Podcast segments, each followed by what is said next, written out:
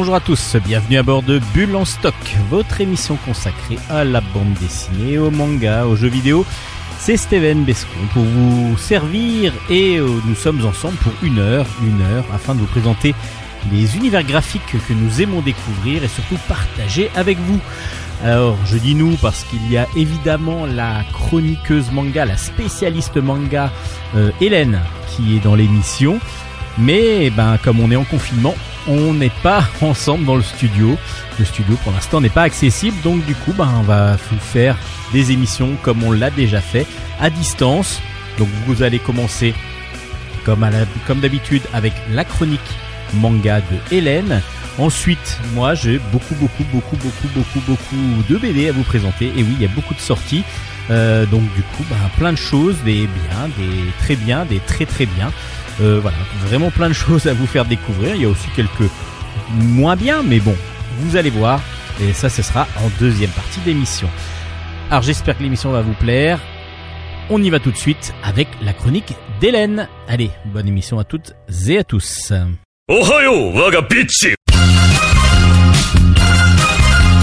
Chronique manga.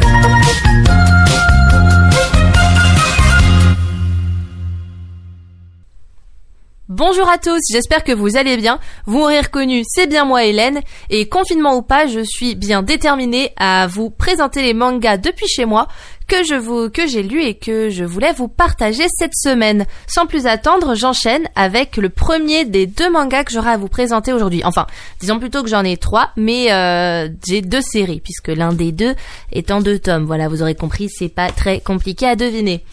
Je m'égare.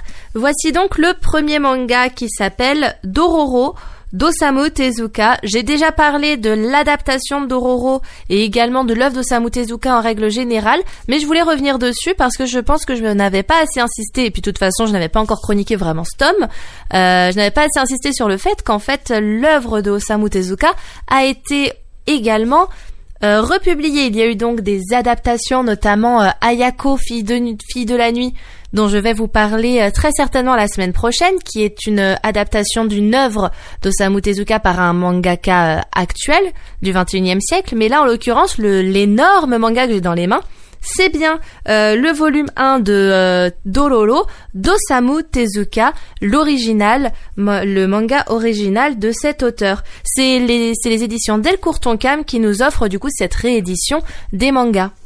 Contrairement à l'adaptation plus récente qui s'appelle Search and Destroy, qui est dans un univers post-apocalyptique, la véritable œuvre d'Ororo d'Osamu Tezuka se passe plutôt dans un euh, Japon, euh, dans un dans un Japon moyenâgeux médiéval, avec euh, du coup le jeune Hyakimaru, Yakimaru, si vous préférez, qui est un jeune homme qui est né sans bras, sans jambes, sans yeux, sans oreilles, sans nez, sans rien. C'était une, c'était une espèce de larve et pourtant qui arrivait à rester en vie quand il est né. Euh, et ceci est dû au fait que son père a, euh, comment dire, vendu 48 euh, parties du corps de son propre fils à 48 démons différents peu avant la naissance donc de Yakimaru.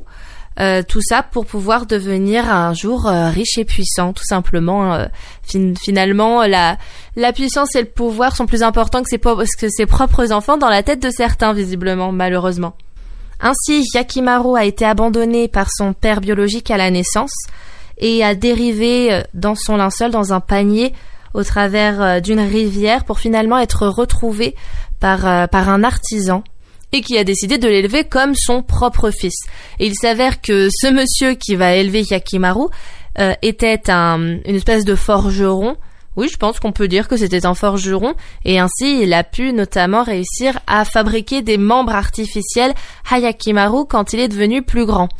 Cependant, avec le temps et les années qui passèrent, il se rendit rapidement compte que Yakimaru était hanté tout le temps, tout le temps, tout le temps par des esprits, des fantômes, des démons et ça commence à être à devenir très compliqué à vivre pour euh, pour Yakimaru mais comme pour son père son père adoptif bien sûr et de ce fait arrivé à un certain âge Yakimaru décide de partir à l'aventure pour euh, retrouver du coup ces 48 parties du corps qu'il a perdu. Et en chemin, il va rencontrer un petit garçon qui s'appelle Dororo. Donc au final, le manga ne porte pas le nom du jeune homme qui a été euh, maudit, mais bien son compagnon de route, qui est un tout petit garçon qui tient son nom de Doro, de Dorobo, Dorobo en anglais, qui signifie, en anglais n'importe quoi, en japonais, bien sûr, vous l'aurez compris, qui signifie voleur, donc, euh, dans cette langue-là.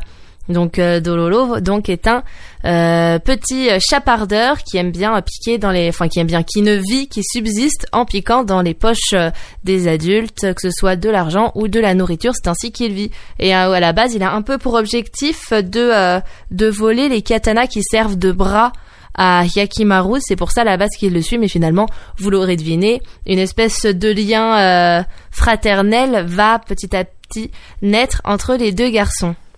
Pour parler plus précisément du manga et s'éloigner un peu du scénario, ce que je peux vous dire, c'est que déjà la patte de euh, Osamu Tezuka est quand même très très très sympathique. Elle est très simpliste. On n'a pas de, on n'a pas d'effet d'ombrage. Enfin, si très si dans les dans les euh, paysages, par exemple, il y a quand même des effets de matière, etc. Mais sur les personnages, pas du tout. C'est du monochrome noir-blanc. Il n'y a pas de gris. Et ça donne, euh, ça peut surprendre pour euh, ceux qui n'ont pas l'habitude du style d'Osamu Tezuka et qui sont plus euh, adeptes du, des mangas plus contemporains, qui, qui jouent un peu plus sur la profondeur. Là, on n'est pas dans la profondeur, on est dans un dessin très très simple qui n'est là que pour nous raconter une histoire et qui essaie de ne pas trop en faire tout autour. Ça peut déranger, ça peut plaire. Moi, ça ne m'a pas dérangé personnellement. Je trouve ça au contraire assez sympa à lire. Euh, le rythme est très très très vif avec euh, pas mal de, de petites euh, de petites touches d'humour qui ne sont pas pour nous déplaire. Un langage, un langage un peu typique quand même de du XXe siècle, notamment pour Dororo. Enfin, un langage typique. On sent que euh, le petit garçon utilise beaucoup beaucoup d'expressions que euh, on n'entend plus trop de ce jour. Donc si vous euh, si vous achetez ce manga pour bah, pour un ado par exemple, il est très fort probable que cet ado vienne vous voir régulièrement et qu'il vous dise mais qu'est-ce que ça veut dire ça en fait? On dirait on dirait de l'argot mais c'en est pas. Tu peux me dire parce que du coup c'est de l'argot un peu à l'ancienne. Euh, qui mais qui fonctionne bien avec euh, avec le style bien sûr du manga, les personnages et leur personnalité. C'est bourré d'humour et en même temps c'est quand même très tragique. Chaque personnage a une histoire profondément triste et euh, et finalement ce cocktail tristesse et joie fonctionne très bien parce que enfin très certainement parce que c'est une œuvre d'Osamu Tezuka et qu'il a réussi à, à mélanger les deux de manière absolument je dirais pas parfaite parce que rien n'est parfait, mais de manière assez extraordinaire. Donc, je vous rappelle, c'est euh, Dororo, l'intégrale est aux éditions Delcourt Tonkam et le volume 1 est sorti, est entre mes mains en ce moment.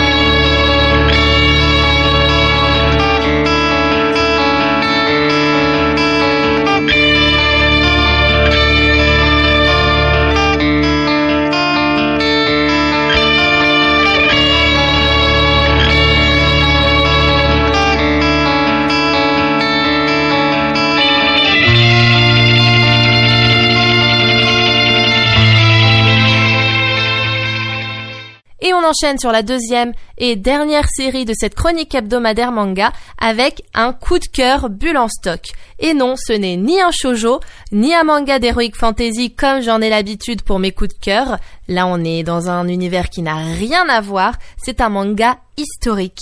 Et il s'appelle L'homme qui tua Nobunaga. Sous-titre L'histoire de Yasuke, le samouraï noir. C'est aux éditions Delcourt Tonkam. Les tomes 1 et 2 sont sortis en même temps. Et donc l'écriture est de Kenzaburo Akechi et le, dessin de Yutaka Todo. C'est juste génial. Merci Delcourt Tonkam de nous avoir euh, présenté, enfin de nous proposer ce manga en France parce qu'il est terriblement intéressant, terriblement bien fait et ça nous apprend plein de choses sur l'histoire du Japon médiéval. Oda Nobunaga était un daimyo du XVIe siècle. Un daimyo, ça veut dire que c'était un personnage, un samouraï, qui contrôlait une partie du territoire, une espèce de préfet. en fait, qui étaient les daimyo étaient sous les ordres du shogun. Le shogun, c'était celui qui contrôlait un petit peu tout à la place de l'empereur qui avait plus une valeur, enfin un pouvoir divin que véritablement pouvoir politique sur le royaume. C'était plus le shogun qui tirait les ficelles d'un point de vue politique. Et les daimyo étaient ceux qui étaient juste en dessous euh, du, euh, du shogun et qui du coup géraient les territoires, les, euh, les provinces. Donc Oda Nobunaga était un de ces daimyo.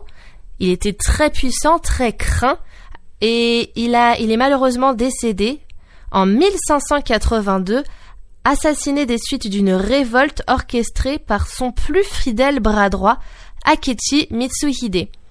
On remarquera que Akechi est également le nom de l'auteur Kenzaburo Akechi. Kenzaburo Akechi, c'est un historien qui fait des recherches du coup sur ce pan de l'histoire et il est possible euh, que cet historien soit un lointain descendant de Akechi Mitsuhide.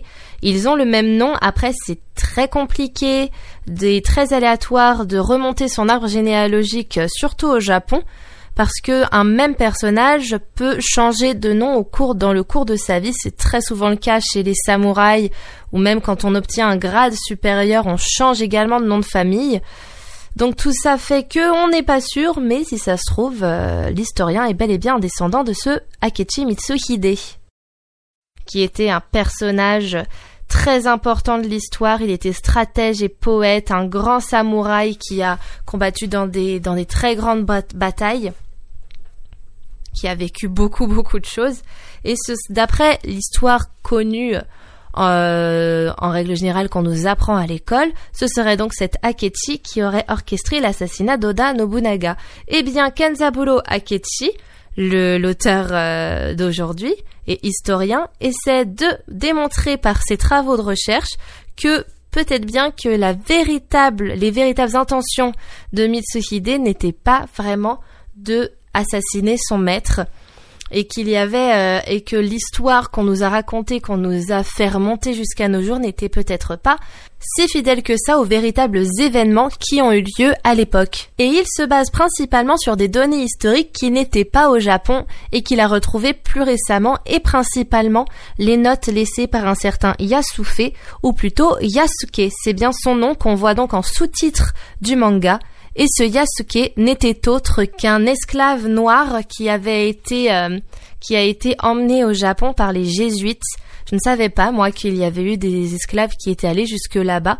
Je savais qu'il y avait les jésuites qui étaient partis sur le territoire japonais euh, déjà il y a très longtemps pour essayer de comme pour les autres pays, d'imposer la religion chrétienne sur euh, ces territoires dits entre guillemets barbares. Mais ce que je ne savais pas, c'est qu'ils étaient accompagnés de d'esclaves et donc ce Yasufe finalement qui va être renommé Yasuke par Nobunaga va rester au Japon et travailler au service de Nobunaga. Il va même être euh, finalement très apprécié par ce dernier et dans ses, euh, dans ses notes qu'il a laissées après sa mort, Yasufe aurait dit que c'était pour lui la première fois qu'un homme le considérait comme un humain malgré sa couleur de peau et cet homme c'était Nobunaga. Donc euh, rien que ça, ça m'a beaucoup ému comme passage dans le manga. Enfin bref, je m'égare, là c'est un détail à un endroit clé euh, de l'histoire. Mais donc voilà, le manga retrace la vie d'Akechi Mitsuhide et de Oda Nobunaga dans un Japon du XVIe siècle qui est méga intéressant. J'ai étudié bien entendu euh, ce pan de l'histoire japonais quand j'étais à l'université puisque c'était bah, c'était dans mes études quoi mais euh, je n'avais pas forcément fait le lien entre les personnages et en fait en lisant ce manga je me suis rendu compte que beaucoup de personnages qui ont marqué l'histoire du Japon ont vécu à la même époque et je ne m'en étais pas rendu compte avant de lire ce manga.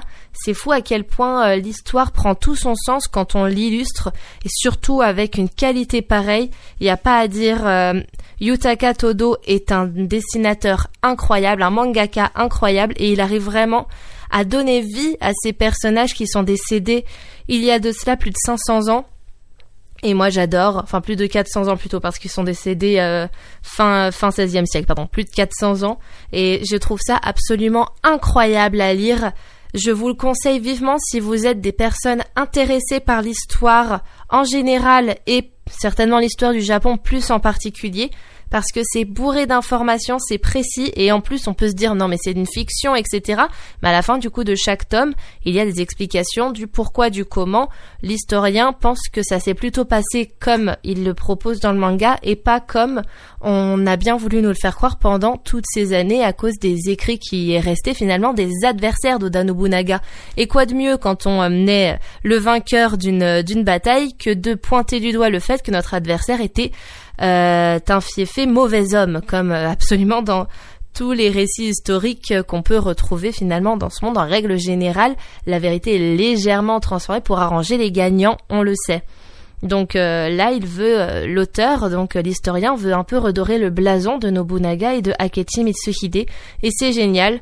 Je vous le conseille vivement, c'est un gros coup de cœur pour moi et je suis sûre Steven, tu n'es pas à côté de moi mais je suis sûre que quand je t'en reparlerai de vive voix quand on se reverra, tu vas adorer et tu vas vouloir le lire toi aussi parce qu'il est, c'est, vraiment génial comme manga. Donc je vous redis euh, les références. Ça s'appelle L'homme qui tua Nobunaga, l'histoire de Yasuke, le samouraï noir. Et c'est aux éditions Delcourt Tonkam dans la collection CNN. Et voilà, c'est tout pour aujourd'hui. Je reviendrai bien entendu la semaine prochaine et cette fois-ci, normalement, oui, j'en suis même sûre, j'aurai trois euh, série à vous présenter. D'ici là, portez-vous bien. Je vous conseille vivement d'acheter euh, L'homme qui tue à Nobunaga. J'ai adoré. Je vous jure que je touche pas, euh, que je ne touche pas un centime chez Delcourt Tonkam quant à leur vente. Mais vraiment, c'est une tuerie. Excusez-moi, je divague encore une fois. Et voilà. D'ici là, bonne lecture. profitez, entre guillemets, profitez voilà, c'est euh, vraiment entre de gros guillemets du confinement peut-être pour euh, vous recentrer sur vos loisirs et sur vos passe-temps que vous n'aviez plus le temps de faire auparavant pour ceux qui sont euh, réellement confinés. Et je vous souhaite de prendre bien soin de vous. À la semaine prochaine. Mata c'était la chronique d'Hélène qui nous présentait donc sa rubrique manga et on la retrouvera la semaine prochaine pour de nouvelles rubriques. Euh, on va maintenant passer à un petit moment de, pause musicale avec, comme à notre habitude, notre jeu autour d'un d'une chanson tirée d'un film. À vous de nous dire quel film, de quel film il s'agit.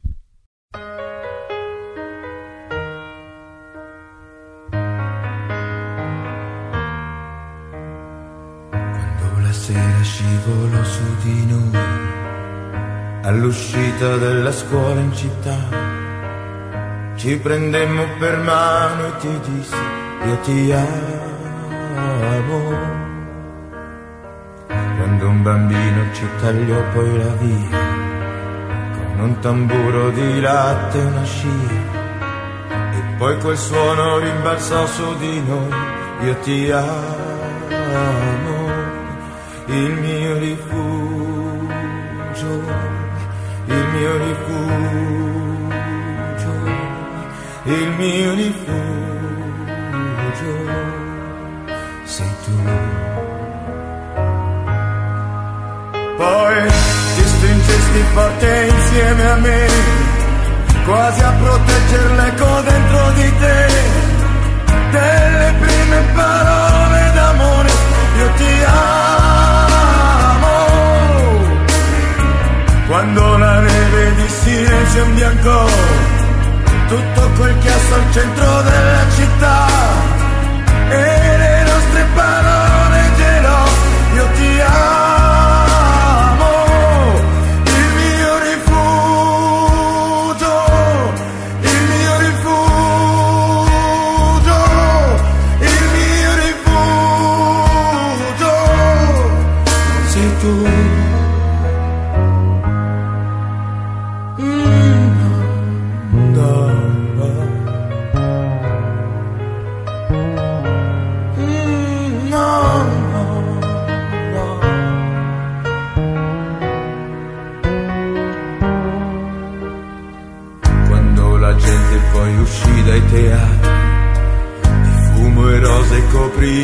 nostri passi, che contammo di baci mai dati, io ti amo, il mio rifugio, il mio rifugio, il mio rifugio, sei tu. E quando l'incanto parla ancora di te,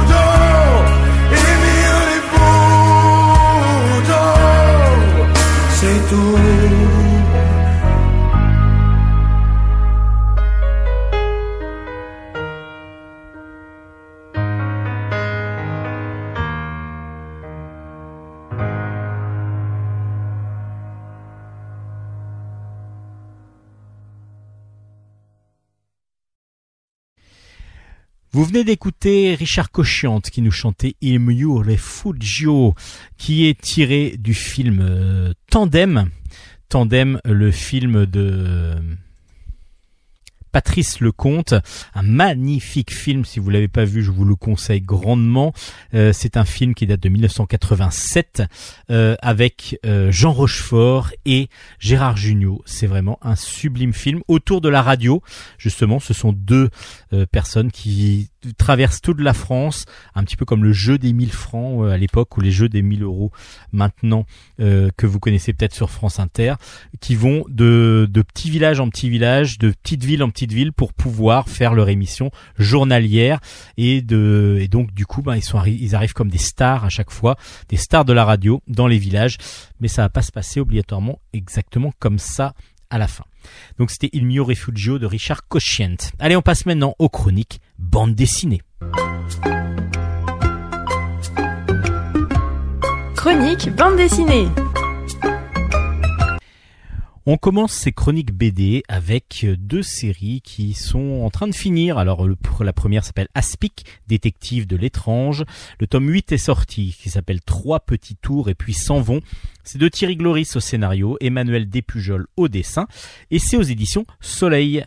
Comme le dit le titre, Aspic, ce sont donc des détectives, euh, deux détectives, Flora et Auguste, qui sont chargés de résoudre des enquêtes et à chaque fois il y a un côté paranormal euh, qui, qui, qui, est représenté évidemment dans l'enquête. Le, dans ce huitième tome, on va avoir la conclusion du septième en fin de compte, parce que chaque aventure de, de, la, de la série Aspic, ça se fait par deux tomes à chaque fois. Et donc dans le septième tome, on suivait les aventures donc de Auguste et de Flora euh, dans la famille de Flora où sa tante lui a demandé de venir résoudre des problèmes de fantômes. De fantômes parce qu'il y a justement des revenants qui sont dans sa maison et dans son appartement exactement et elle euh, elle à chaque fois dérangée par ces par ces revenants. Chaque groupe de revenants donc il y a une momie qui, euh, qui qui est revenue à la vie, qu'elle qu'elle vient qu'elle a récupéré euh, donc d'Égypte et qui a qu'elle a ramené comme souvenir la la tante donc de de Flora. Et en même temps, on a des, des fantômes qui vivent eux dans la cave. Et chacun se revendique le droit d'être dans l'appartement.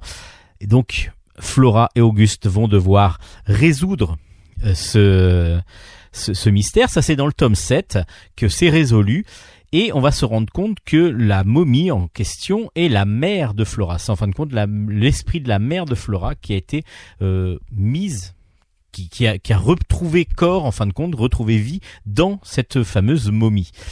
À part que cette momie va lui révéler quelque chose à Flora lors du septième tome. Donc ça apporte. Voilà, je vous dis pas comment se finit le septième tome, mais le 8, dans le huitième, on va devoir comprendre. Enfin, en tout cas, Auguste et Flora vont devoir découvrir qui a tué la mère de Flora. Et oui, parce qu'il y a évidemment eu meurtre. C'est pour cela que l'agence Aspic va devoir continuer et finir du coup, va boucler cette aventure dans la famille de Flora.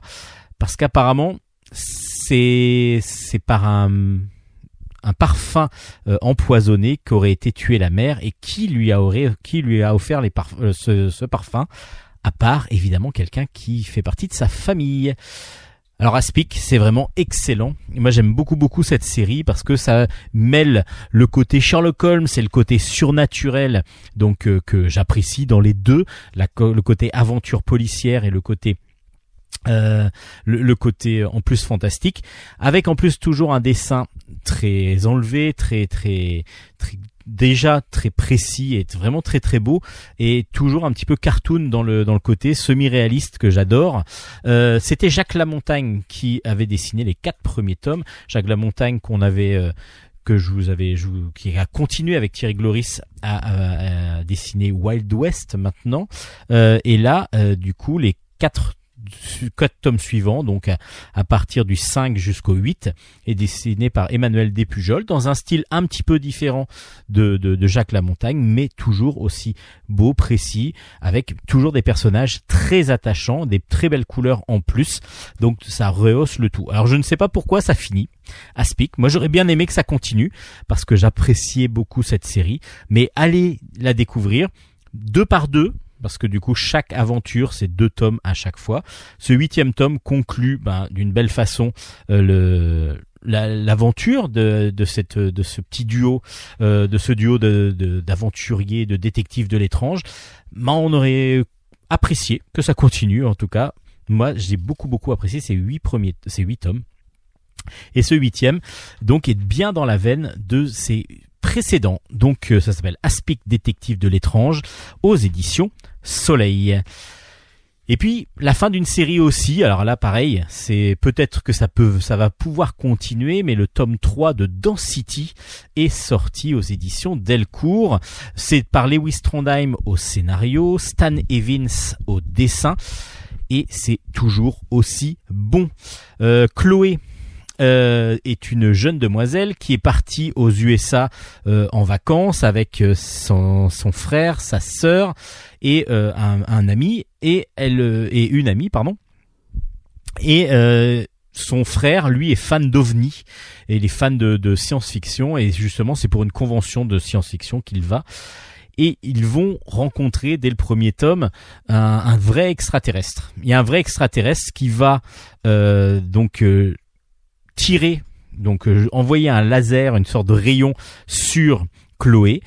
Chloé va donc devenir la, la terrienne qui va devoir aider à sauver le monde.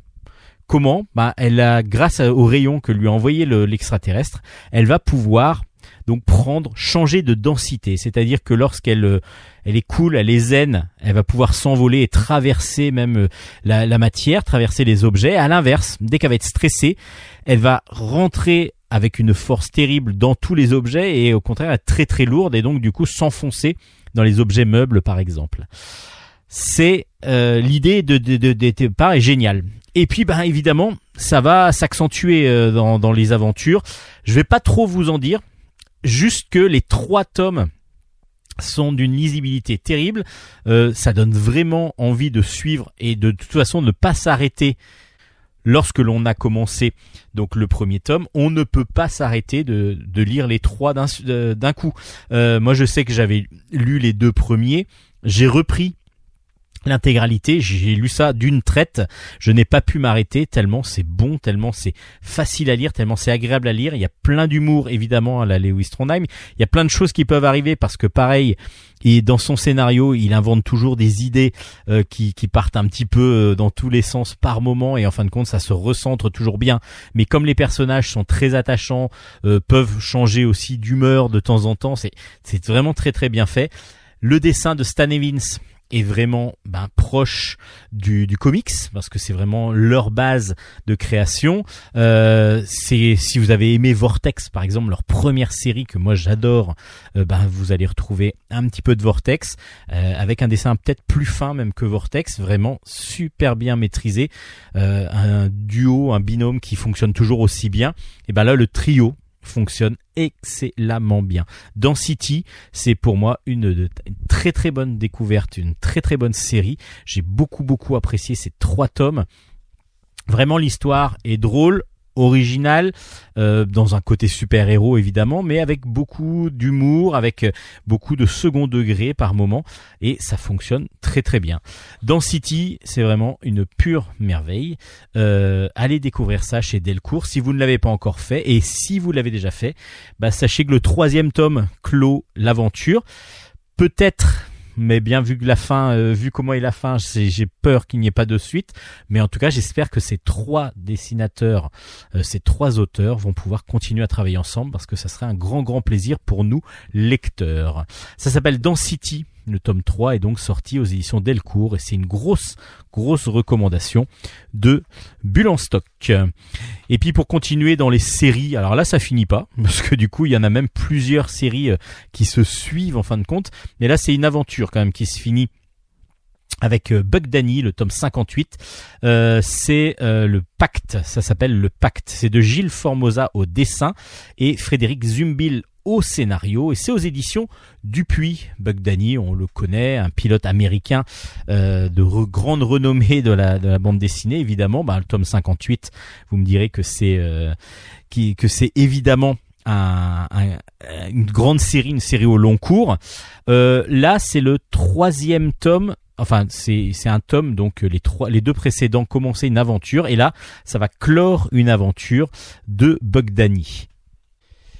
Un virus a été mis, un virus mortel qui va pouvoir peut-être être, euh, envoyé dans les dans les dans les dans l'air, va peut-être se répandre partout sur Terre, en tout cas aux États-Unis, entre les, États-Unis et le Mexique.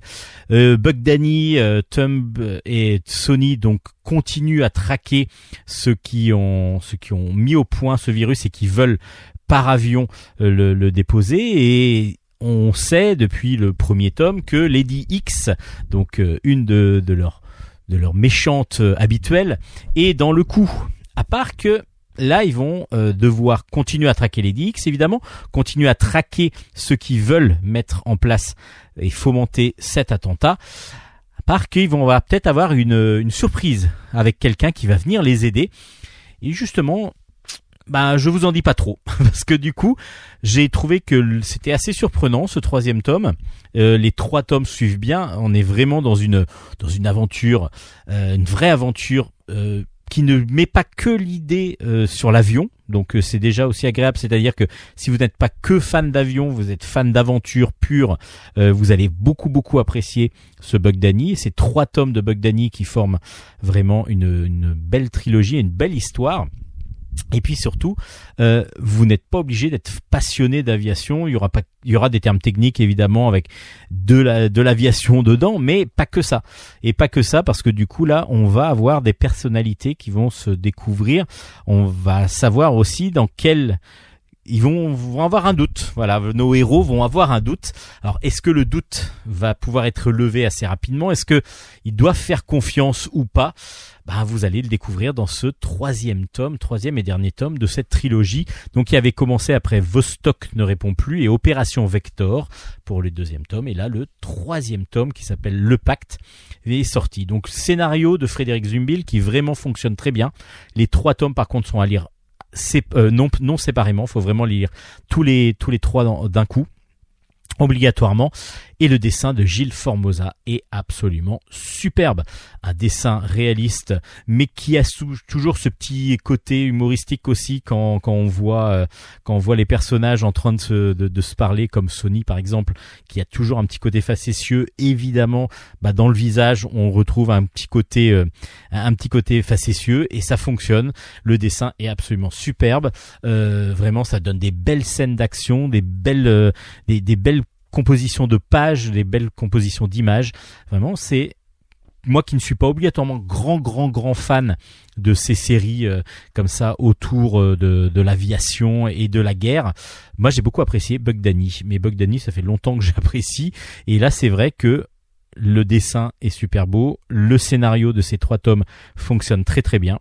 Donc c'est du bonbon Bugdani pour ceux qui aiment Bugdani. Ceux qui ne connaissent pas ben, peuvent éventuellement euh, commencer à partir du 56 parce que du coup ça forme une trilogie. Mais après, ben, évidemment, vous pouvez découvrir grâce à l'intégrale euh, qui est sortie aussi chez Dupuis. Euh, découvrir Bugdani, les origines de cette série. Bugdani, le tome 58, est donc sorti aux éditions Dupuis.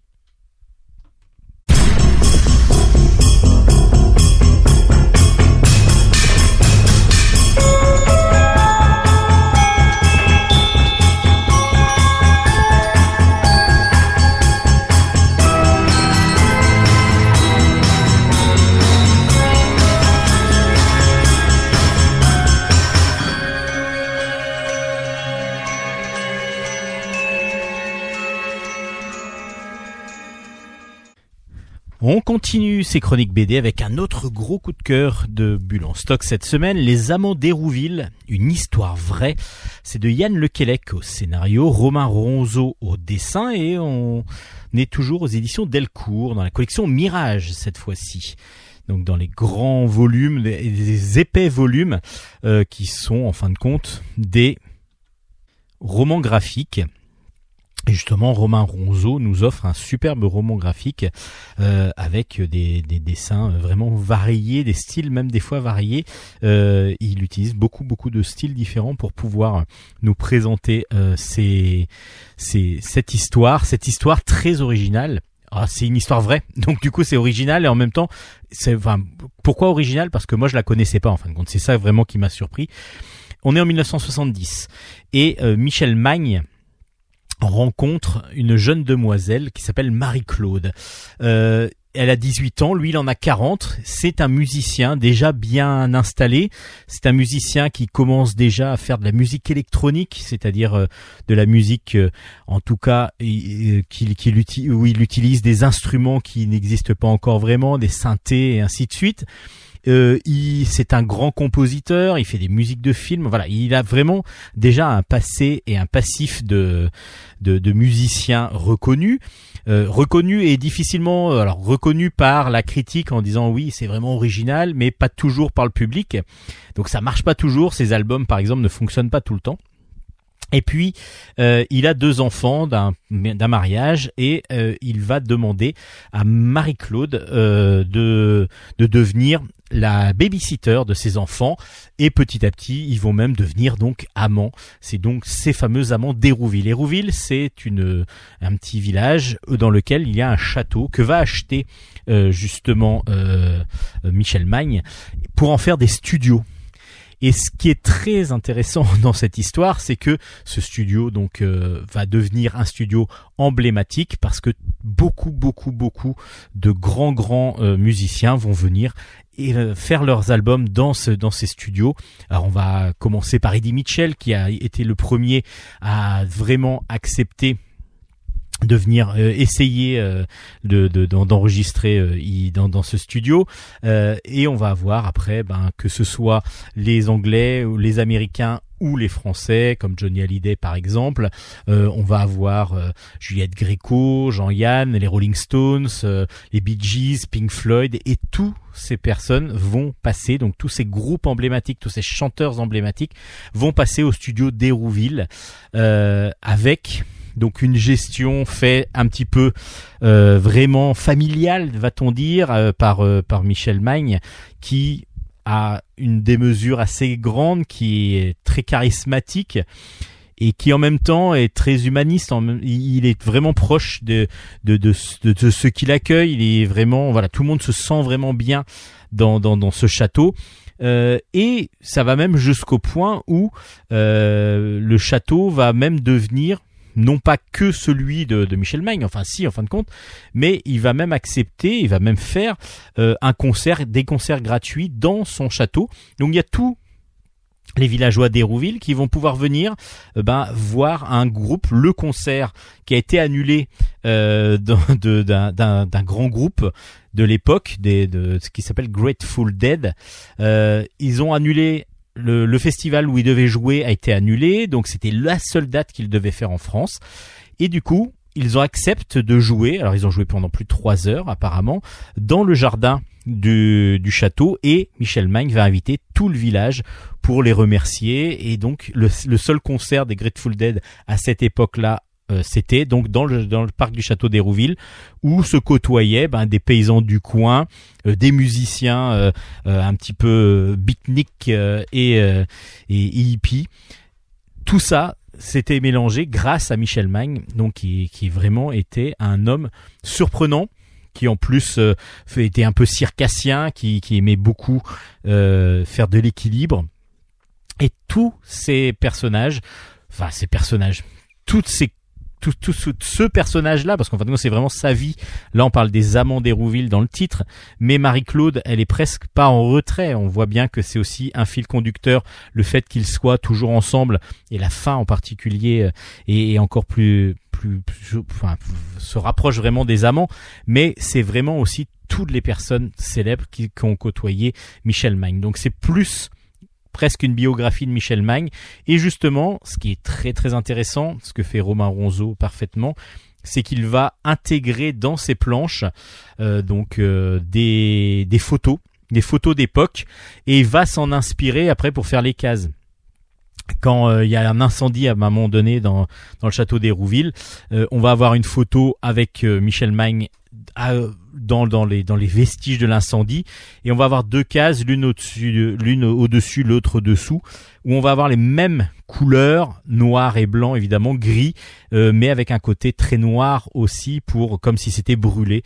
Euh, voilà, ça, ça fonctionne, ça fonctionne, c'est passionnant, vraiment passionnant parce que du coup, moi j'ai découvert ce monde musical avec beaucoup beaucoup de personnes que l'on connaît. C'est pas c'est pas un monde musical caché, euh, enfin pas caché, mais ou qui, est très pointu. On a vraiment que des grosses pointures euh, de, de, de la musique, euh, que ça va jusqu'à Patrick Juvet qui qui est mort récemment, mais quand, quand vous parlez de Johnny Hallyday ou de Pink Floyd, évidemment, ce sont des gens que vous connaissez.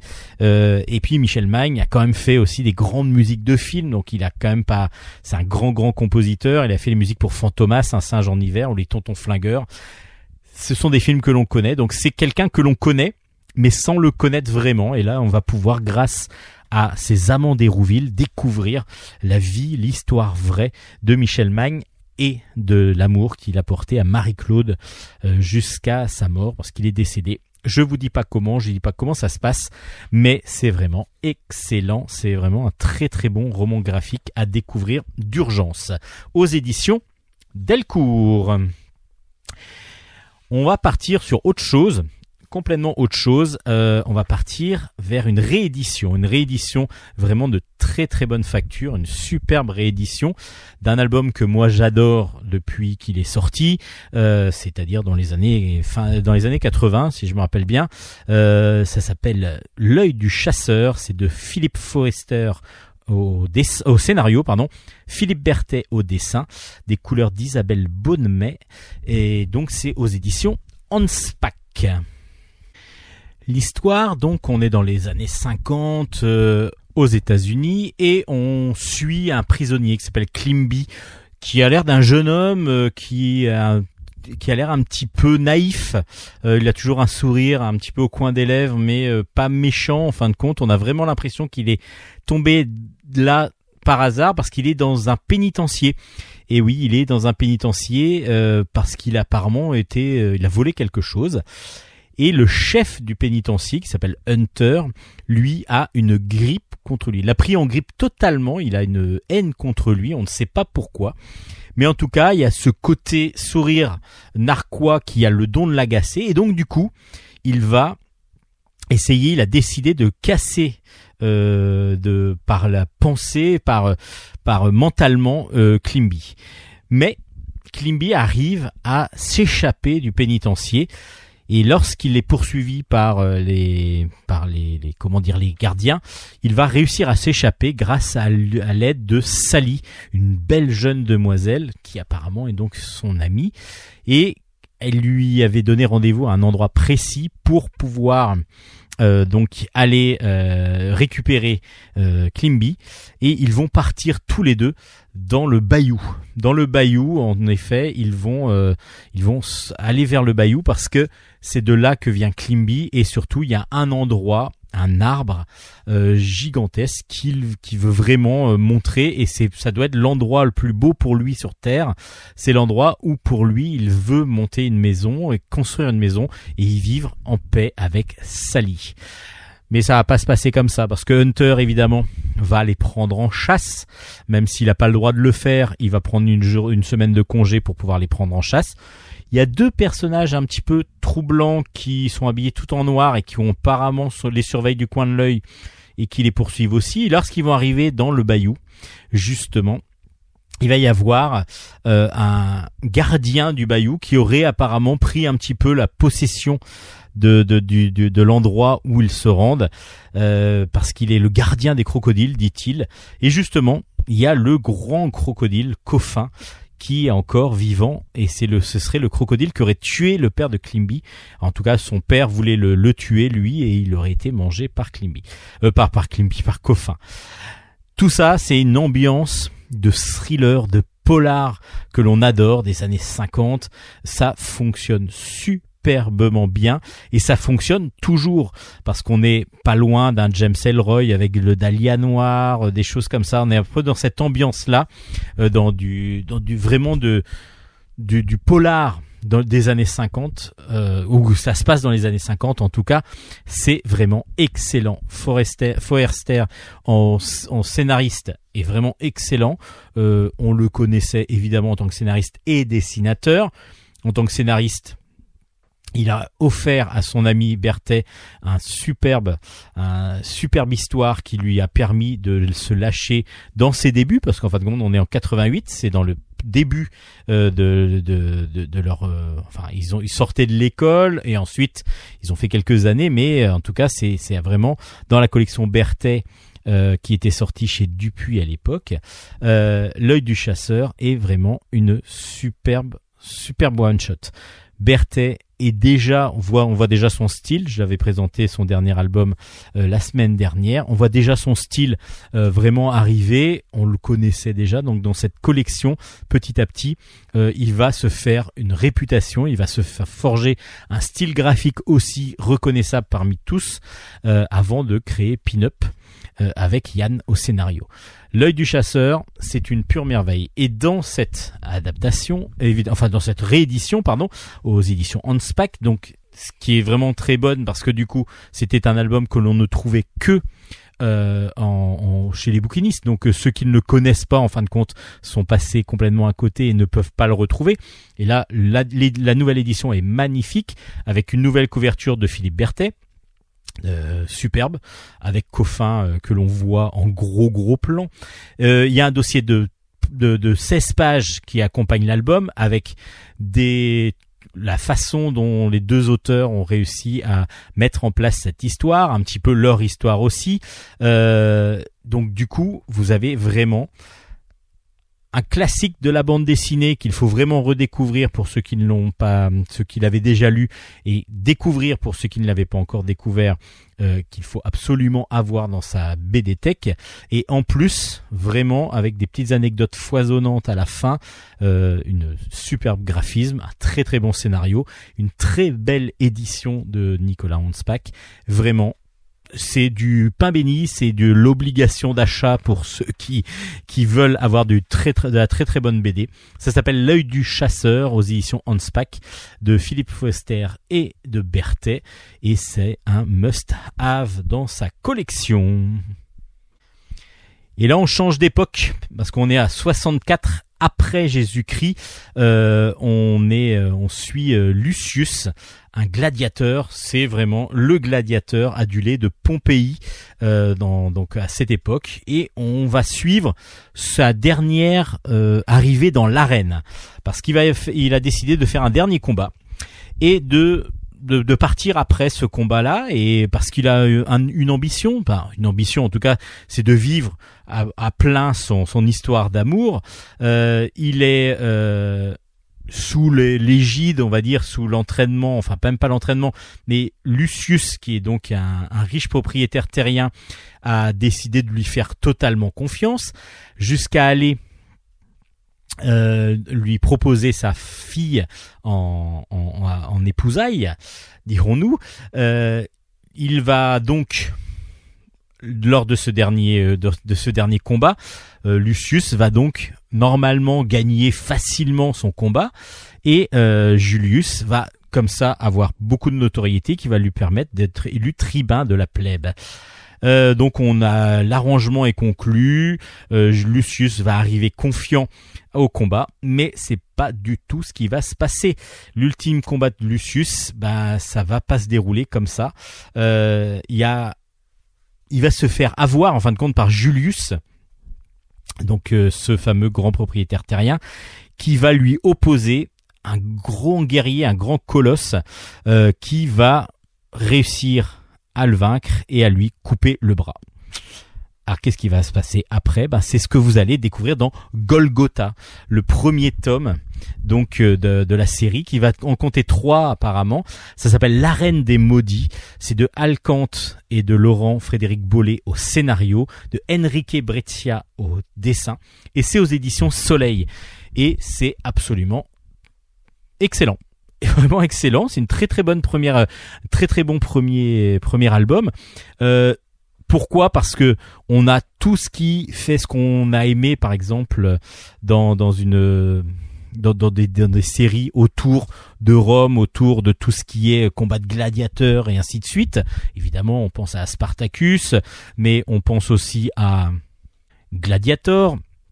Et euh, ça, vraiment, on a ce côté-là, mais aussi un côté euh, vraiment personnel, on va dire, c'est-à-dire euh, comment se faire avouer, enfin le, Julius va, se- Lucius, euh, Lucius, pardon, va- le gladiateur va se faire avoir, comment il va se faire avoir, comment il va aussi se venger, parce que petit à petit, ça va être une vengeance qui va être mise en place. C'est voilà, on est dans un premier tome qui nous donne juste une envie, c'est de continuer à lire cette trilogie, en sachant que Enrique Brescia en plus nous offre un dessin vraiment très très fin, euh, très très réaliste, qui fonctionne superbement bien pour ce style d'histoire. Rien que la couverture est magnifique. Regardez la couverture avec ce glaive euh, en gros plan. Euh, au départ, on se demande presque ce que c'est, et en fin de compte, bah, on comprend après que c'est le glaive, un glaive qui est au sol avec un gladiateur qui arrive vers le glaive, comme si on était un perdant en train de voir notre adversaire arriver sur nous. C'est impressionnant comme couverture. Golgotha est donc un très bon premier album qui, on espère, euh, va nous proposer une très bonne série. Ce qui mériterait d'être fait parce que du coup, bah, ce premier tome, pour moi, est excellent. Donc ça s'appelle Golgotha aux éditions Soleil. Euh, bah, je vous propose de le découvrir assez vite si vous voulez et si vous aimez ce style graphique, ce style d'histoire. Et puis euh, bah, voilà, tout, tout ce sera bon pour vous. C'est un très très bon premier tome.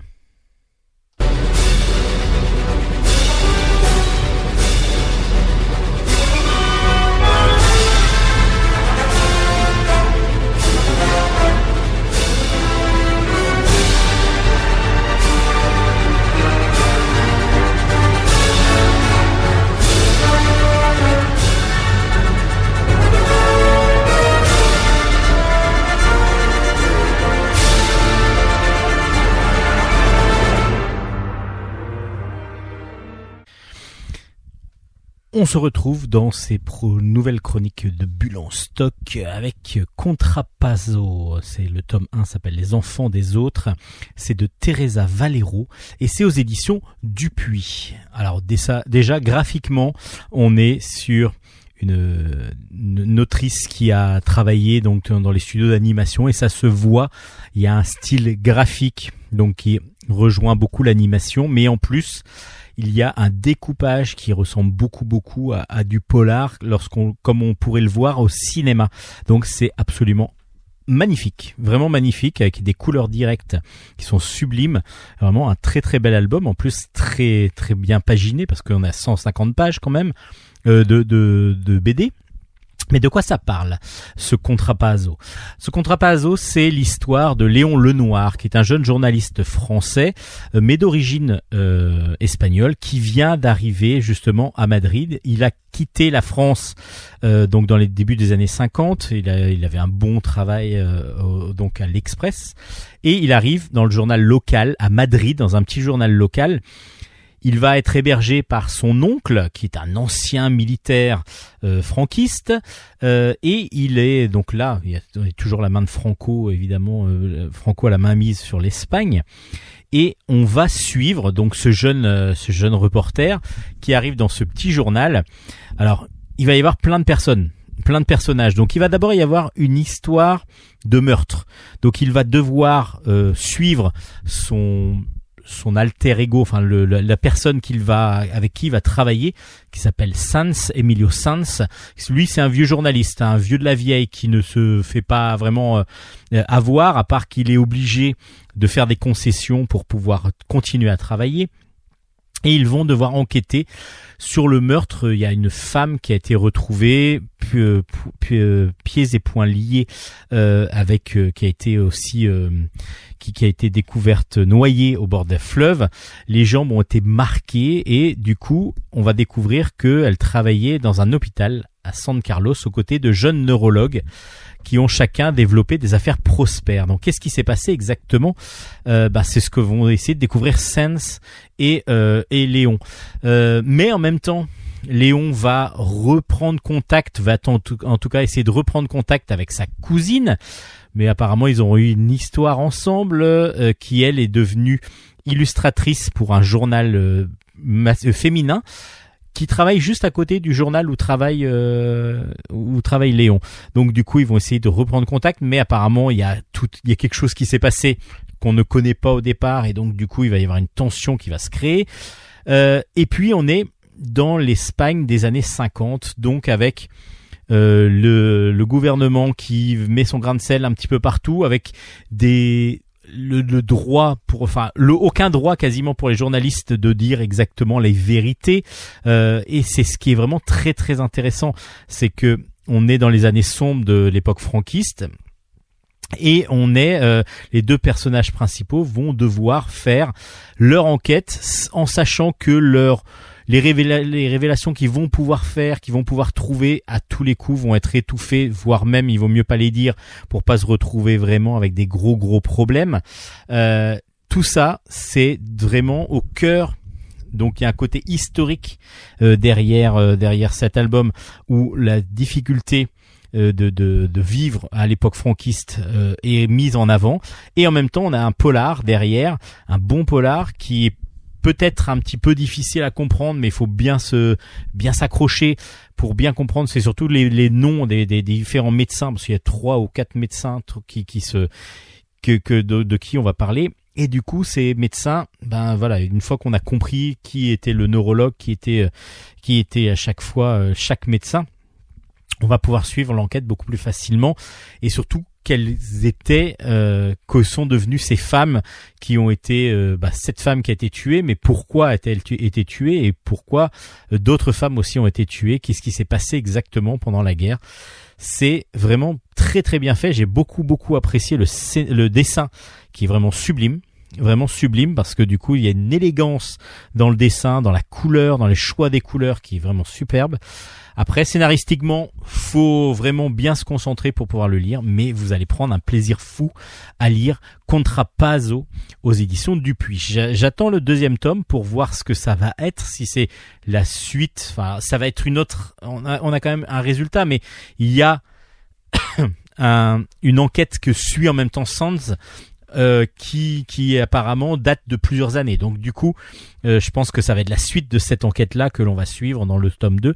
Mais ce premier tome euh, est de bon augure, graphiquement magnifique, scénaristiquement bien dense, et euh, donc du coup il faut bien se, se tenir à la, sa lecture, mais vous allez prendre un grand grand plaisir si vous faites entre guillemets cet effort, ce qui n'est pas vraiment un effort, euh, vous allez beaucoup apprécier ce Contrapazzo aux éditions Dupuis. Et puis là maintenant, on va partir d'Espagne on va aller dans le pré derrière l'église. Le tome 1 est sorti, ça s'appelle le Pink Clover, The Pink Clover. C'est Chris au scénario, Christian Paty au dessin et c'est aux éditions Soleil. Euh, on est cette fois-ci en Irlande dans les années 30 à Kilkenny exactement. Euh, on a l'impression d'être dans un village assez paisible, mais il y a une originalité à ce village, c'est que l'église donc euh, est en plein milieu des champs, donc il y a un grand champ derrière l'église et on a le on a une une adjonction à, à l'église, donc un mur qui est commun avec le pub du village. Donc évidemment, c'est pas très très commun de trouver ça. Donc un pub qui jouxte une église avec un mur commun. Euh, ben on va nous expliquer pourquoi c'est arrivé comme ça.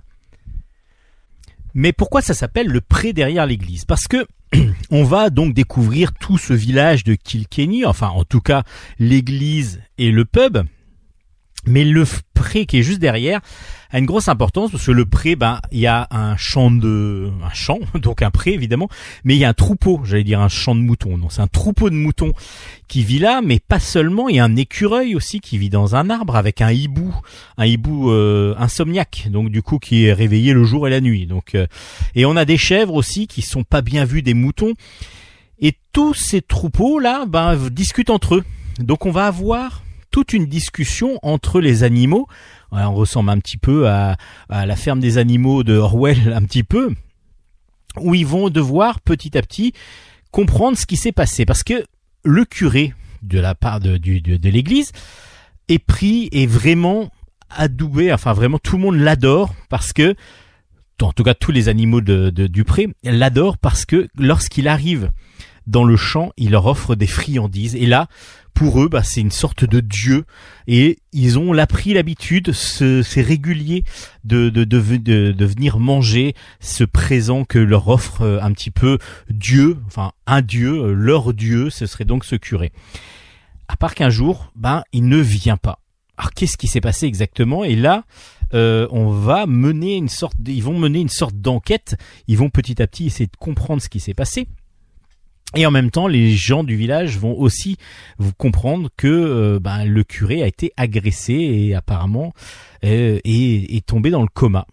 Donc qu'est-ce qui s'est passé Euh, Qui, pourquoi pourquoi ça s'est passé comme ça? Évidemment, ça peut être ceux qui sont contre le fait que le, le peuple soit juste euh, au, au côté de l'Église, mais il y a eu quelque chose et donc on va avoir les deux côtés. On va avoir le côté des animaux qui vont discuter, mais d'une autre façon que les humains, évidemment, parce qu'ils sont beaucoup moins.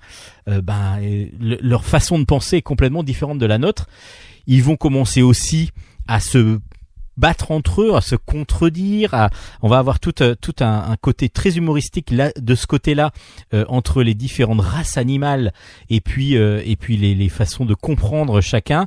Mais même dans le troupeau de moutons, par exemple, ils sont pas tous d'accord. Donc du coup, il y en a qui vont se rallier au chef qui se dit chef, qui se dit donc nouveau dieu, vu que l'ancien dieu est- est- n'est plus là. Donc il se dit un petit peu, voilà, c'est moi maintenant le votre guide. Euh, mais euh, il y en a qui vont se rallier à lui, pas d'autres. Et tout ça, c'est savoureux.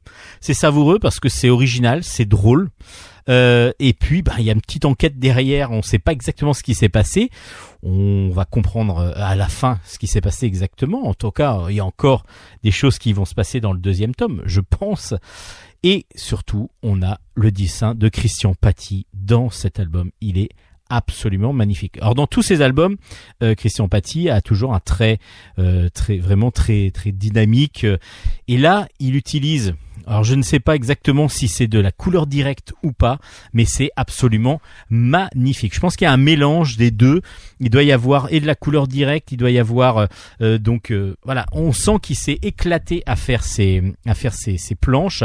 On sent que tous les personnages sont euh, sont un peu caricaturaux et vraiment ont chacun leur trogne et vraiment leur euh, un dessin semi-réaliste absolument magnifique et même les animaux entre eux, on les différencie dans un champ de moutons, euh, dans un champ, déjà je le redis, dans un troupeau de moutons.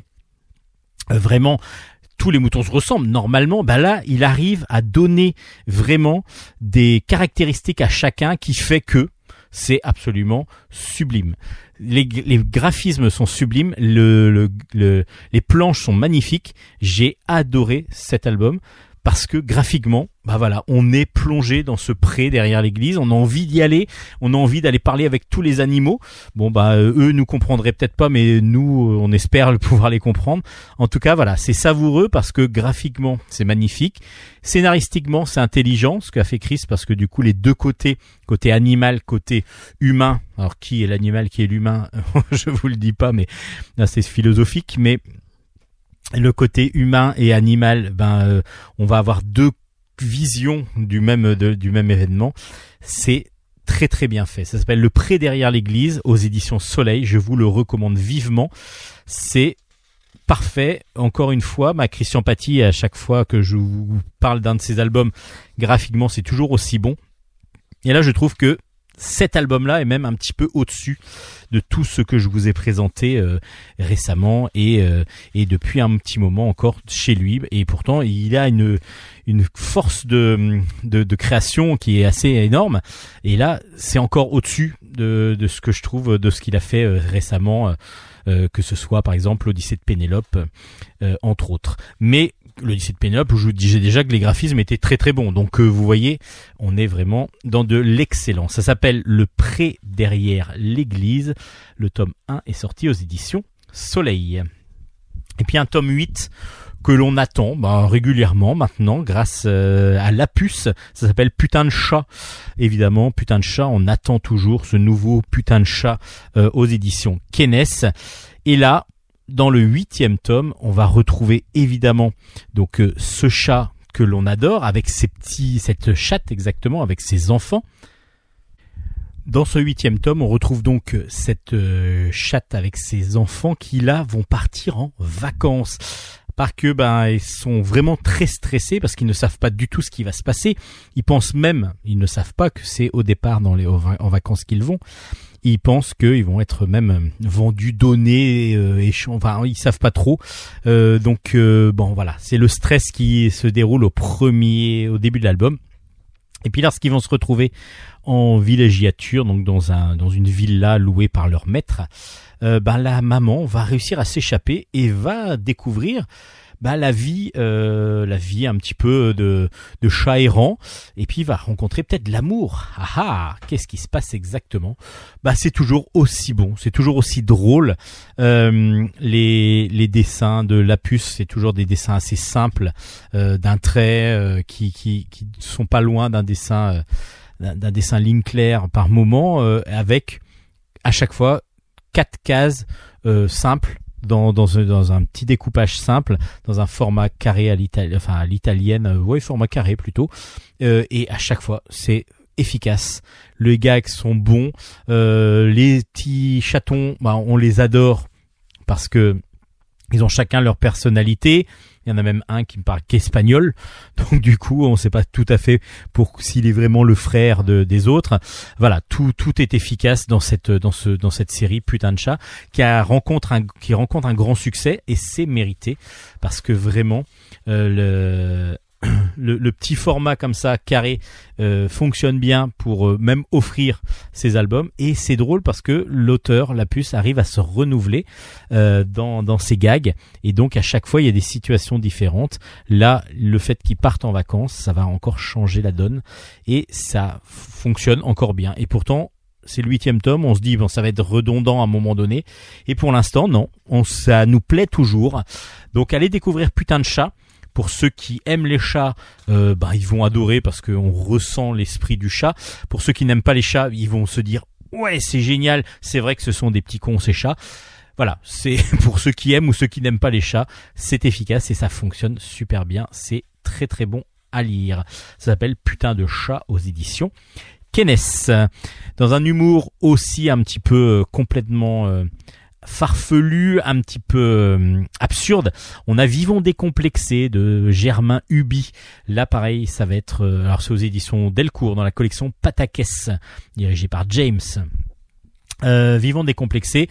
On va avoir des dessins très réaliste. Alors là, pareil, très ligne claire. Là, par contre, euh, on est euh, on est proche d'un dessin qui pourrait représenter des dessins d'entreprise un petit peu pour dire voilà, il faut faire ça, ça. Il faut présenter vraiment euh, des, des choses claires, précises, efficacement, de façon efficace. Et donc du coup, on a un dessin qui paraît très sérieux et on va souvent avoir deux personnages qui discutent et qui vont avoir des, qui vont aller dans, dans, dans la gros, pas de la grossièreté, mais à chaque fois qui vont se lâcher complètement sur leurs idées.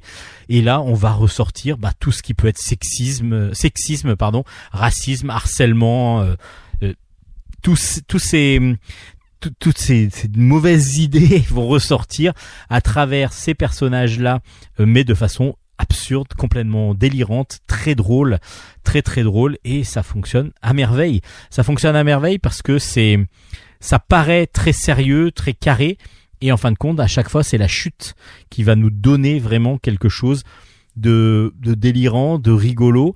Alors on rigole pas tous les gags vraiment de la même façon. Il y en a qui vont vraiment nous sortir des gros rires, d'autres qui vont être plus euh, sur la réflexion en se disant ah ouais oh là c'est un peu acerbe c'est un peu dur mais ça fonctionne. Et donc du coup c'est ce qui est très très très bien fait dans cet album. C'est qu'on va passer de, de, de gags vraiment rigolos où on a envie juste de se lâcher dans le rire et d'autres où on va avoir un peu plus de réflexion. Et c'est ce que j'ai beaucoup apprécié dans cet album. Et le côté sérieux, le côté bien droit, carré du dessin fonctionne en plus très bien. Euh, on peut partir sur de l'absurde total avec euh, des situations comme ça. Ça s'appelle Vivons décomplexés de Germain Hubi aux éditions Delcourt et c'est excellent.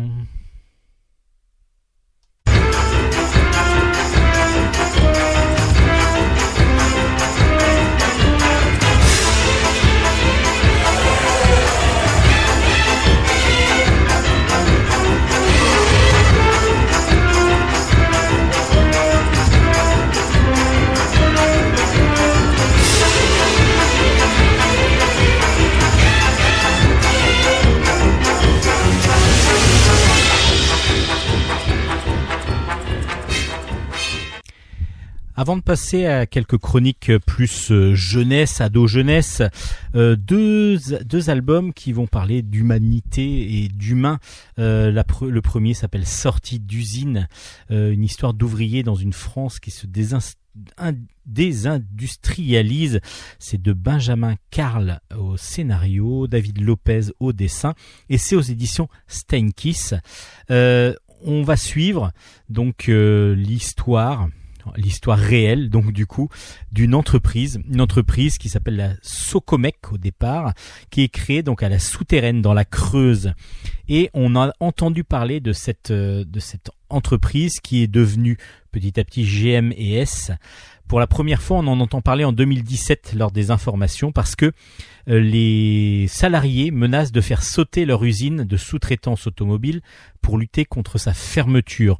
Et donc évidemment, c'est la seule façon qu'ont eu les, les, syndicalistes et euh, les syndicats et les ouvriers pour pouvoir faire parler d'eux, leur, euh, leur, leur montrer aux journalistes et aux autres que le que, que ça ce qui se passe exactement dans leur entreprise. Et du coup, on va suivre à travers cet album sortie d'usine quatre leaders donc euh, de la lutte pour le sauvegarde de cette entreprise à travers le, un reportage que va faire donc euh, l'auteur dans l'entreprise. Et euh, on, va donc être un côté du côté très humain très humain de, du, reportage. On est sur ce qui ce qui ce qui est le, la base d'une entre, d'une du fonctionnement d'une entreprise et tous les défauts que qu'on peut qu'on peut ressentir tous les tous les exagérations que peuvent faire les les, les, les dirigeants tous les toutes les promesses non tenues des politiques, tous les tous les promesses non tenues des actionnaires, euh, parce que ils devaient continuer vraiment leur activité, mais Peugeot et Renault, qui sont les principaux actionnaires, et qui donc sont les principaux surtout clients de cette entreprise n'ont pas respecté euh, les quotas de, de, de commandes qu'ils avaient prévus avec l'État. L'État qui euh, avait promis euh, qu'ils allaient donc poursuivre Peugeot et Renault pour que pour être sûr qu'il y ait des qu'il y ait des commandes, ben n'a pas fait son boulot en disant bon ben voilà ils ont pas fait leurs commandes, désolé. voilà c'est euh, on voit tout le déni, tout le, enfin tout, la mise en, en, en, question, toute la remise en question des salariés et surtout la grosse question qu'on va se poser, c'est est-ce que l'industrialisation de notre société en France a encore de beaux jours devant elle? Et on en doute, on en doute beaucoup parce qu'il n'y a aucun effort de fait pour que euh, tout ce côté ouvrier, tout ce côté ouvrier qui a quand même créé la France après d'après-guerre en particulier, avec les 30 glorieuses où tout a monté vraiment, on a été obligé de reconstruire, d'inventer des choses, de créer des choses. Et là, petit à petit, on délaisse complètement tout ce qui est industriel et toutes les industries euh, françaises. Et on en a vu, euh, on en a eu la preuve avec euh, lorsqu'on a eu besoin de masques, ben on n'avait personne en France qui faisait des masques parce que la seule usine qui faisait des masques en France avait été fermée un an avant. Et on se retrouvait à être tributaire d'autres pays qui pouvaient pas fournir et donc on était vraiment coincé dans notre dans notre société non industrialisée, de moins en moins industrialisée. Et donc c'est cette lutte pour le, la continuité d'une d'une industrialisation dans notre pays que nous propose Sortie d'usine. C'est très bien fait parce que il y a un côté reportage évidemment, mais qui va pas obligatoirement euh, donner des donner. Alors évidemment, ils sont du côté du des ouvriers, donc on, va dire que c'est orienté, mais ils vont pas obligatoirement donner euh, tort ou raison. et c'est vraiment un vrai reportage qui nous est proposé. C'est très très bien fait, un côté euh, donc public reportage qui fonctionne. C'est aux éditions Stenkiss, ça s'appelle Sortie d'usine. Et puis pour rester dans l'humain, dans vraiment proche de, l'humain, euh, Charles Masson euh, nous offre euh, une, une, série qui va s'appeler qui s'appelle Les gens de rien. Le tome 1 s'appelle Jusqu'au printemps. C'est aux éditions Delcourt dans la collection Ancrage et c'est absolument magnifique. Magnifique parce que c'est tendre, c'est beau, c'est humain, c'est émouvant, c'est triste comme toutes les toutes les émotions que l'on peut ressentir en tant qu'humain vont être exacerbées par ce récit où on va suivre Marie. Marie, on la suit au départ avec sa meilleure amie. Elles sont toutes les deux euh, en, voyage. Alors elles sont en voyage, elles sont en colonie de vacances exactement euh, à Marseille parce qu'elles ont pu accompagner euh, donc une, une, elles sont devenues monitrices de colo alors qu'elles n'étaient pas destinées à ça au départ elles venaient de Lyon elles sont pas obligatoirement très riches et voilà pour pouvoir prendre des vacances elles pour pouvoir avoir des vacances, elles vont euh, accepter de devenir monitrices de, de, de, colonies de vacances et même devoir apprendre à nager pour, en, faisant croire qu'elles savent nager pour pouvoir accompagner les enfants. Et c'est à partir de ce moment-là, donc là elles ont 18 ans, et on, on sent il y a quelqu'un qui raconte cette histoire-là. Et on a du mal à comprendre au départ ce que c'est d'où vient cette voix off? Parce que c'est ni euh, ni euh, Marie ni sa meilleure amie qui, raconte cette histoire et on ne comprend pas au départ. Moi honnêtement, je me suis dit mais c'est qui qui parle dans cette dans ces cases off? Et en fin de compte, c'est le médecin, le médecin de Marie qui est donc Charles Masson euh, qui a découvert Marie alors qu'elle venait le consulter. Elle a donc en phase pas terminale encore mais elle a un cancer Charles Masson va, la soigner. Et en même temps, elle va lui raconter sa son histoire, sa vie, euh, comment elle est devenue institutrice, bah, à partir un petit peu de ce moment-là où elle a pu partir avec sa meilleure amie, et toute sa vie va le raconter, et euh, c'est là qu'on voit que le médecin est proche de son public, euh, de son public, de ses patients, pardon, et que l'humanité qui va se ressortir de tout ce récit est absolument mais bouleversant, bouleversant de humanité cet, cet album. Euh, j'ai reconnu des personnes euh, telles que ma mère par exemple, où à chaque fois, bah, le médecin, euh, euh, ah mais non non, je vais pas vous déranger plus que ça. Donc la personne très discrète euh, qui va en plus être ne va pas jamais déranger le médecin parce qu'il est vraiment trop peur de, de le déranger en allant trop loin dans, dans, dans ses demandes et ainsi de suite. Donc à chaque fois, euh, on ressent une humanité, une simplicité dans la personne, de l'émotion, énormément d'émotion. On est bouleversé par cet album. Le dessin est joyeux en même temps, est, très joyeux parce que son dessin est, un dessin euh, semi-réaliste, vraiment qui, est vraiment beau, euh, simple, mais très efficace aussi et puis qui fait beaucoup beaucoup passer euh, les émotions. Et j'ai adoré cette, cet album. Vraiment c'est bouleversant c'est tendre euh, et ça refait ressortir toute l'humanité qui est en nous et tous les bons sentiments. Et on essayera en même temps après avoir lu un album comme ça de regarder les autres un petit peu différemment de, de moins les juger de, de les regarder euh, tels qu'ils sont et puis peut-être d'aller plus vers eux, de discuter plus avec eux. C'est absolument magnifique, bouleversant, c'est sublime. Ça s'appelle Les gens de rien, ça c'est la série. Donc apparemment il y en aura plusieurs. Alors là c'est à chaque fois une histoire. Euh, ça s'appelle Jusqu'au printemps. Et je vous assure que vous allez être euh, touché par ce très très très beau récit aux éditions Delcourt. Je vous le conseille grandement. Et on passe encore un petit peu à de l'émotion parce qu'on va parler du souffle du géant cette fois-ci de Tom Aurel. C'est aux éditions Sarbacane. On est dans un monde, alors bon bah qui paraissent, euh, qui est avec des humains apparemment, mais euh, un monde un petit peu de légende dans les terres du Nord. Euh, il y a du froid, il y a des montagnes, et on va suivre Iris et Sophia qui ont perdu leur maman. Elles sont donc dans une pauvreté assez grande, et il y a une légende qui dit que lorsque l'on va attaquer un géant donc du nord et lorsque euh, on arrive à récupérer une fois qu'on l'a tué récupérer son souffle on va pouvoir faire revivre ressusciter les morts. Évidemment ces deux jeunes demoiselles n'ont qu'une envie c'est de faire ramener ramener leur mère à la vie. Donc elles vont partir euh, dans, un voyage au long cours. Elles vont essayer de découvrir donc euh, la cachette d'un des géants. Évidemment, leur voyage va être très périlleux, surtout qu'elles vont, elles ont des pouvoirs, elles ont des pouvoirs qui leur permettent, elles espèrent en tout cas, de vaincre un de ces géants.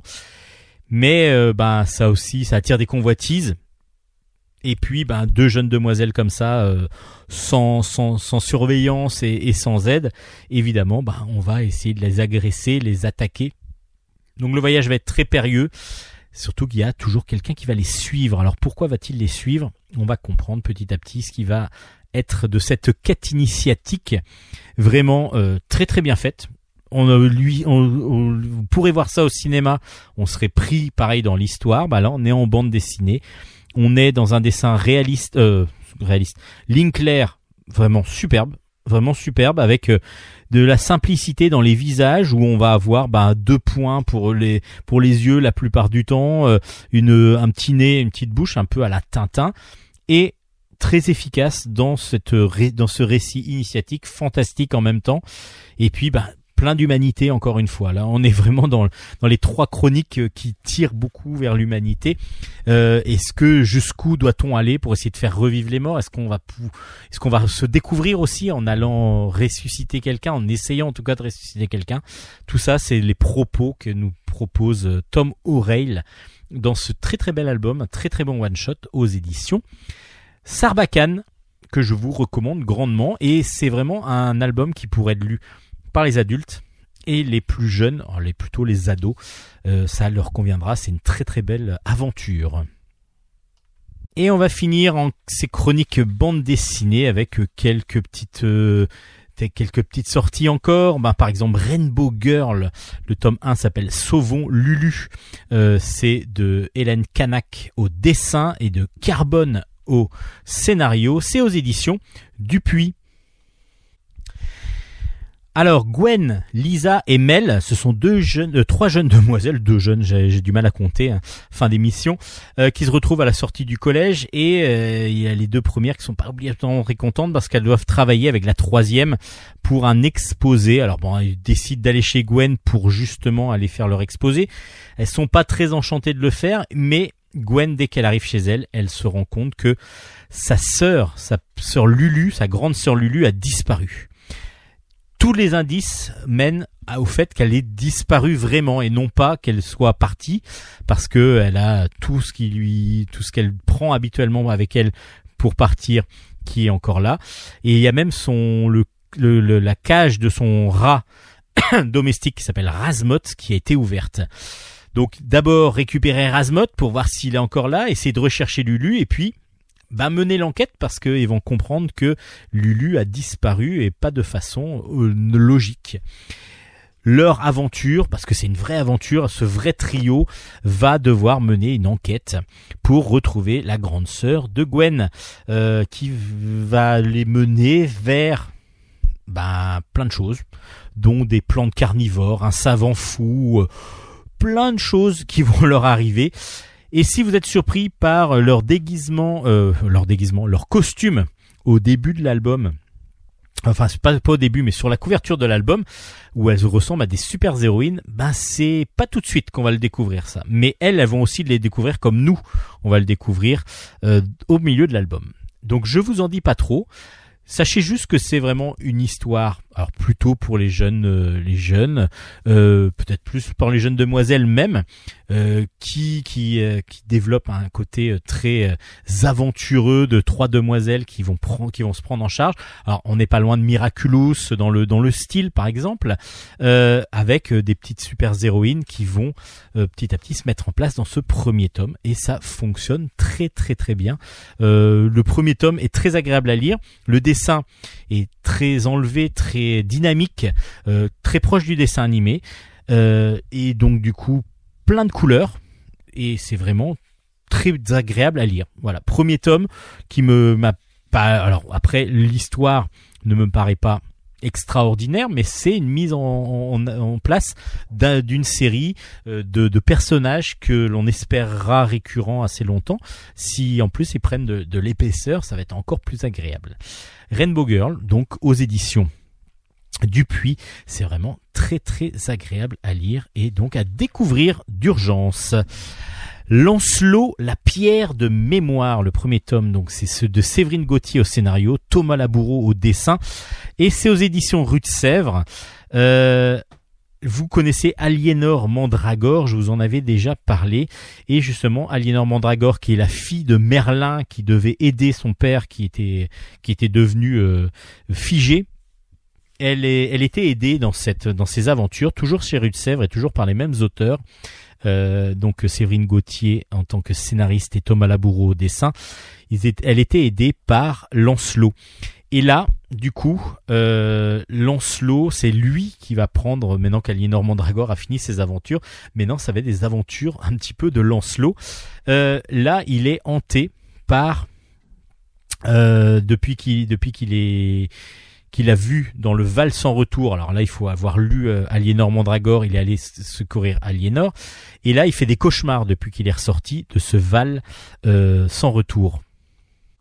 Ce cauchemar, apparemment, c'est quelque chose qu'il aurait vécu quand il était plus jeune. Il n'arrive pas à comprendre exactement ce, que c'est. Il y a un château en feu. Il est poursuivi par une sorte de monstre à tentacules. Et donc, il va voir sa mère, qui donc qui serait sa mère, Viviane, la fée Viviane, qui lui dit qu'elle ne peut absolument rien lui dire parce qu'elle a prêté un serment et que du coup si elle rompt ce serment, euh, ça va pas être possible. Mais par contre, elle lui dit quand même que elle pourrait aller voir le druide Bibi qui pourrait lui donner la pierre de mémoire.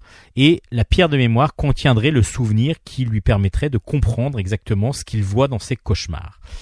Les voilà partis tous les deux bah, à la recherche de Bibi de Bibi. Bibi, c'est pas moi, c'est Bibi, c'est le, moi, euh, le, le druide qui va leur permettre éventuellement de retrouver la pierre de mémoire pour que Lancelot comprenne ce qui s'est passé exactement et quel est son passé aussi.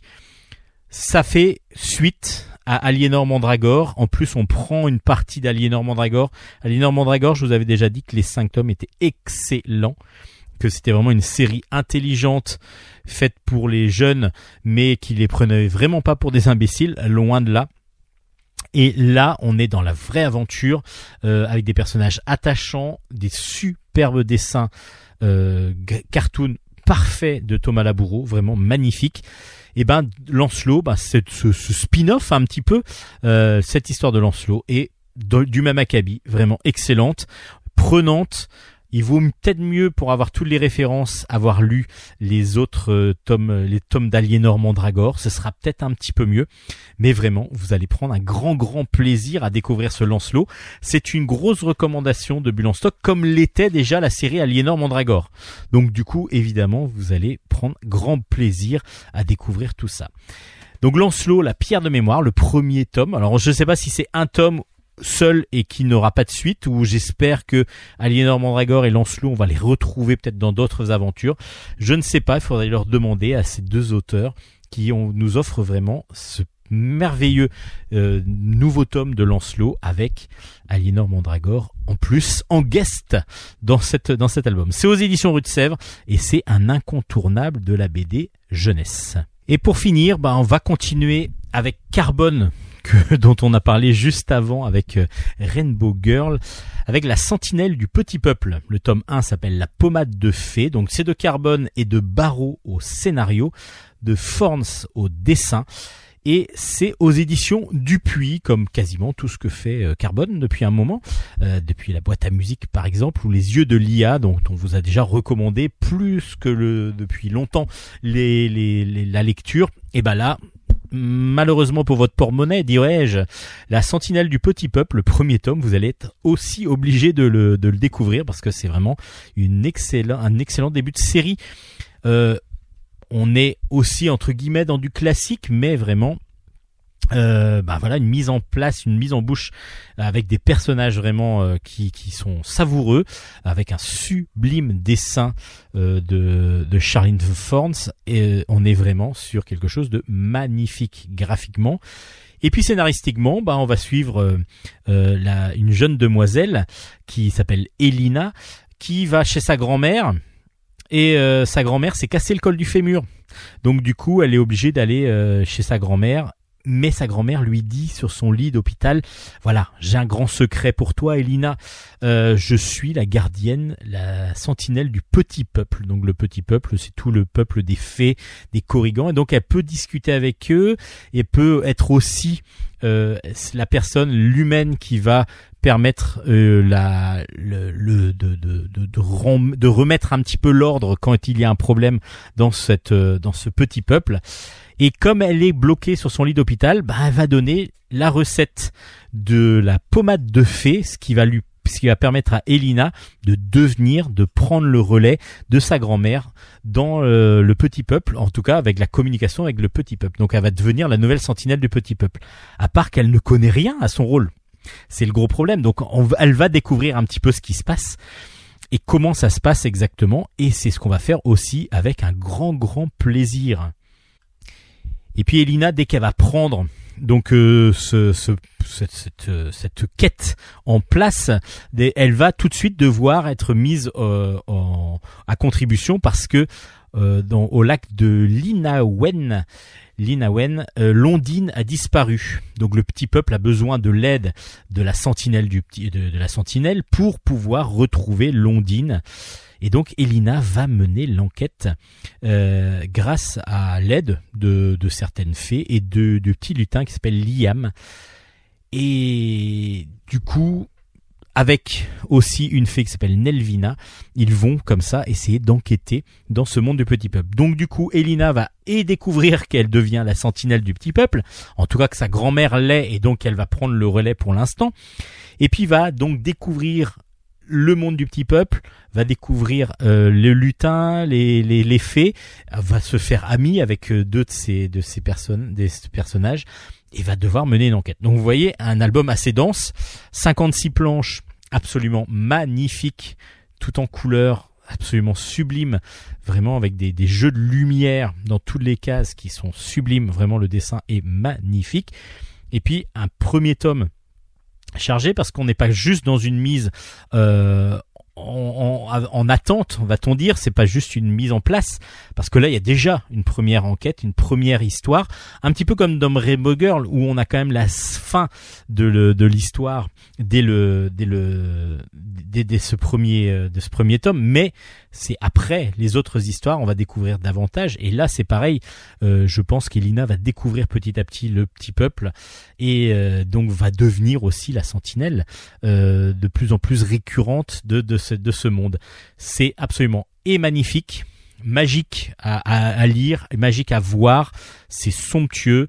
Euh, c'est voilà une grosse grosse recommandation de Bulle en stock pour finir ce Bulle en stock assez chargé avec beaucoup beaucoup de choses à vous présenter, mais ça vaut le coup vraiment d'aller découvrir ces séries et en particulier celle-là qui s'appelle La Sentinelle du Petit Peuple de Carbone Barreau et Barreau au scénario et de Forns au dessin aux éditions Dupuis.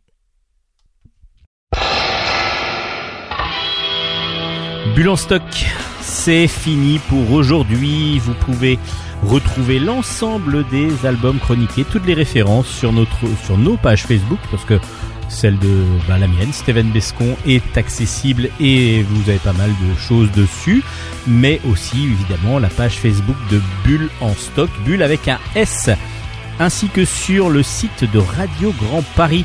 Radio Grand Paris qui nous accueille depuis bah, son ouverture. Euh, c'est Nicolas Godin qui est aux manettes et merci à lui de nous accueillir toutes les semaines. Et puis vous pouvez aussi évidemment nous podcaster euh, sur toutes les plateformes de streaming, toutes les plateformes de podcast que vous connaissez. Donc merci à Hélène d'avoir fait sa chronique euh, manga. On la retrouve donc la semaine prochaine. On se retrouve tous la semaine prochaine si vous le désirez. Allez, bonne semaine à vous, protégez-vous bien et on se dit à la semaine prochaine pour plus de bulles avec plus de stock parce qu'on en a pas mal en stock. Allez, bonne semaine à tous, bonne lecture. Ciao ciao ciao ciao.